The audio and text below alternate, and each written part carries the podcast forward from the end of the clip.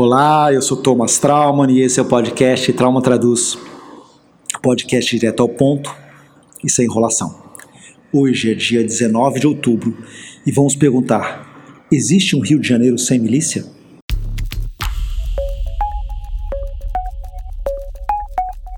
Trauman Traduz. Uma pesquisa de institutos que acompanham na lupa a violência na cidade do Rio de Janeiro revelou que as milícias já ocupam quase 60% da cidade. Estão se aliando ao tráfico de drogas em algumas áreas e expandindo para se tornar um comando único. O estudo Mapa dos Grupos Armados do Rio de Janeiro é o mais completo e, vamos falar a verdade, o mais aterrorizante raio-x da criminalidade do Rio dos últimos anos. A pesquisa ela foi feita em conjunta por vários grupos. O Grupo de Núcleo de Novos Ilegalismos da Universidade Federal Fluminense, em Niterói, o Data Lab Fogo Cruzado, o Núcleo de Estudo da Violência da USP e a plataforma digital Pista News e Disque Denúncia. Para chegar a essa conclusão, eles pegaram 37.883 relatos recebidos pelo Disque Denúncia, denunciando que é, mencionavam ou milícias ou tráfico de drogas ao longo do ano de 2019. Ok, então eles partiram dessas 37.883 denúncias. A partir daí, eles começaram a fazer uma triagem para validar quais dessas denúncias realmente eram reais, quer dizer, ou seja, tinham, havia uma, uma prova de que realmente não era simplesmente um trote.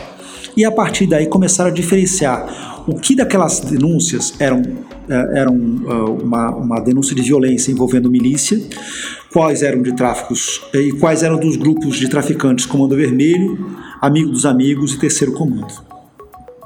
A partir daí, eles passaram a fazer isso num mapa de todos os bairros do Rio de Janeiro para checar onde estavam é, onde estão cada, cada um desses grupos, onde está cada um dos grupos traficantes e onde cada um dos grupos de milícia. E aí, é, é, para você ter uma ideia, quer dizer, seja, aí chegou-se a quase 60% é, dos, das, dos bairros do Rio de Janeiro tem alguma influência é, de milícia e ou quase 16% tem influência de tráfico de drogas. Por que, que isso é tão chocante? Bem, primeiro porque todo mundo sabia que a milícia havia avançado muito nos últimos anos. Isso é uma coisa conhecida, todo mundo que eu acho que assistiu Tropa de Elite 2 é, lembra como a, a, a, a temática do filme era exatamente essa, era o avanço da milícia mas ele confirma não apenas o avanço da milícia no tráfico de drogas, como também a, a, as alianças entre os milicianos e os traficantes na exportação de drogas através do Porto de Itaguaí. Portanto, é, o que nós estamos assistindo no Rio, segundo diz o estudo, é como se houvesse aí uma tentativa de é, é, é, acomodação entre esses grupos criminosos para num eventual futuro se criar no Rio que hoje acontece em São Paulo, onde um grupo é, criminoso, o PCC, domina todo o estado. Pois bem, vamos lá. Por que, que a milícia está avançando tanto no Rio de Janeiro? Porque ela tem uma vantagem é, gigantesca sobre o tráfico de drogas, que é a gente pode chamar de conivência ou a gente pode chamar de cumplicidade da polícia. Né? Como uh, uh, os, milici os grupos milicianos são liderados por policiais ou por ex-policiais, eles acabam é, atuando é, usando a polícia como se fossem os seus precursores, que, ou seja, a polícia pega e avança sobre uma comunidade no Rio de Janeiro e expulsa um grupo traficante ou é, afugenta o líder de um tráfico e pouco tempo depois sobe a milícia para impor a sua ordem. Que, que eles fazem? Eles estão ali vendendo segurança, ou seja, vendendo a ideia de que se eles tomarem conta daquela comunidade, se eles tomarem conta daquele bairro, a partir dali não vai ter mais é, tiroteio com a polícia, porque afinal de contas eles têm uma relação, é, como eu falei, de conivência ou de cumplicidade com a polícia. Portanto, eles começam vendendo é, aos moradores a ideia de que ali, pelo menos, vai haver, haver uma pacificação.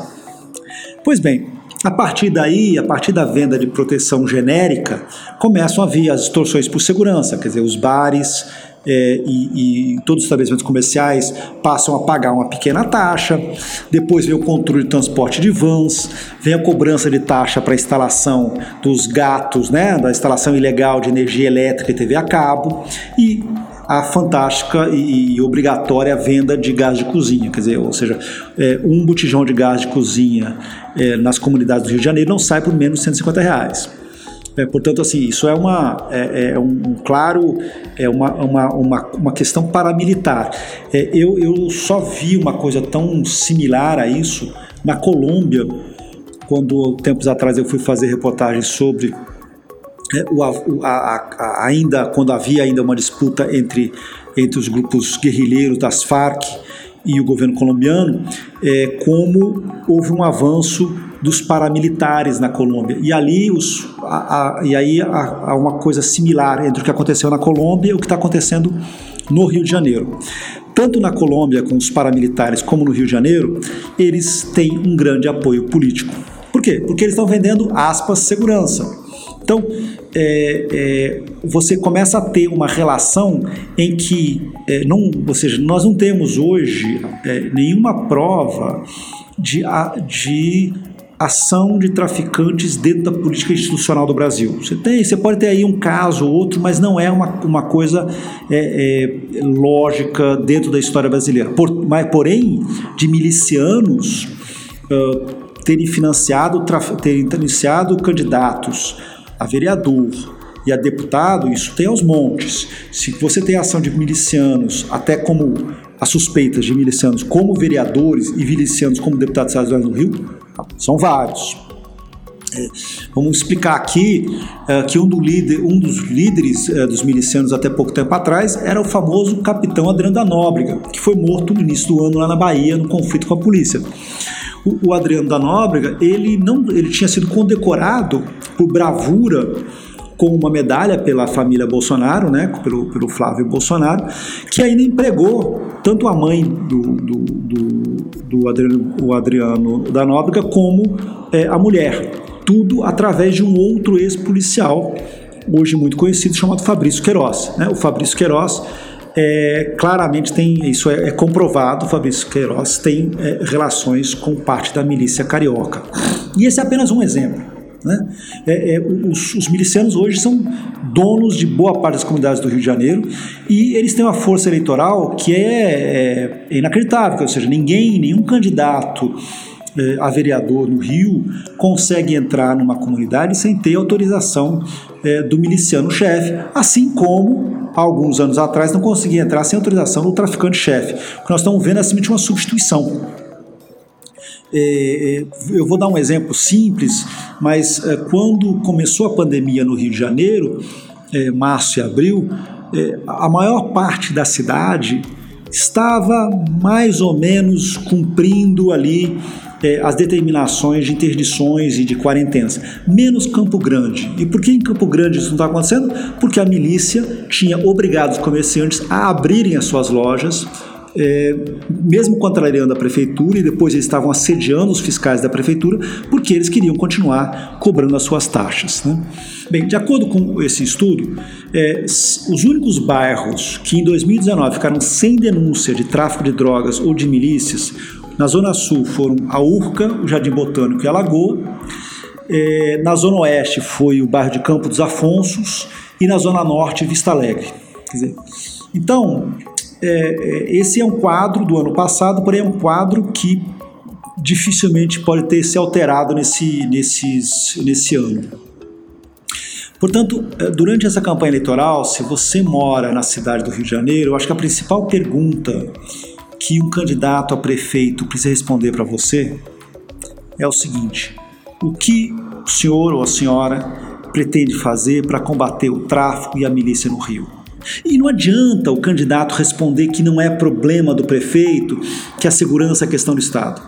Porque a milícia só avançou porque prefeitos e vereadores do Rio de Janeiro compraram o discurso fácil de que a, a milícia era menos maléfica do que o tráfico é, é, o, o, a milícia não conseguiria, é, não é um problema dos vereadores, ou não é um, desculpa, não é um problema do governo do estado o controle de vans. O controle de vans é um dos maiores é, núcleos de, de, fonte de renda da milícia e isso é uma questão municipal.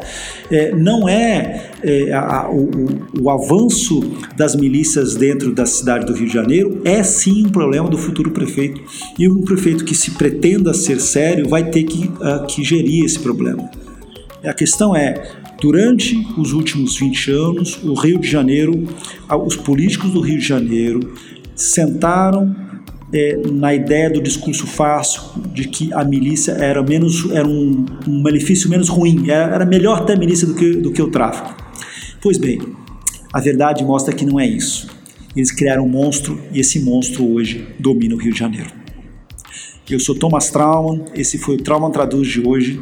E se houver Rio de Janeiro, eu volto na semana que vem. Tchau, tchau.